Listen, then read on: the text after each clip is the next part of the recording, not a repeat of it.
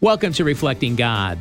Jesus was with his disciples for Passover, commonly referred to as the Last Supper. Like any Last Supper, we don't know that it was until after the fact. Jesus knew, though. Without their knowledge, he was preparing them for his death. Later, they hiked to the Mount of Olives. I imagine that they sat around a campfire and gazed up at the desert sky full of stars, the hymn they had sung still in their heads. The companionship they must have felt being together that night came to an abrupt halt when Jesus said, You will all fall away. Peter, feeling the sting of that critique, claims he will be faithful. It is a claim Jesus knows Peter cannot keep.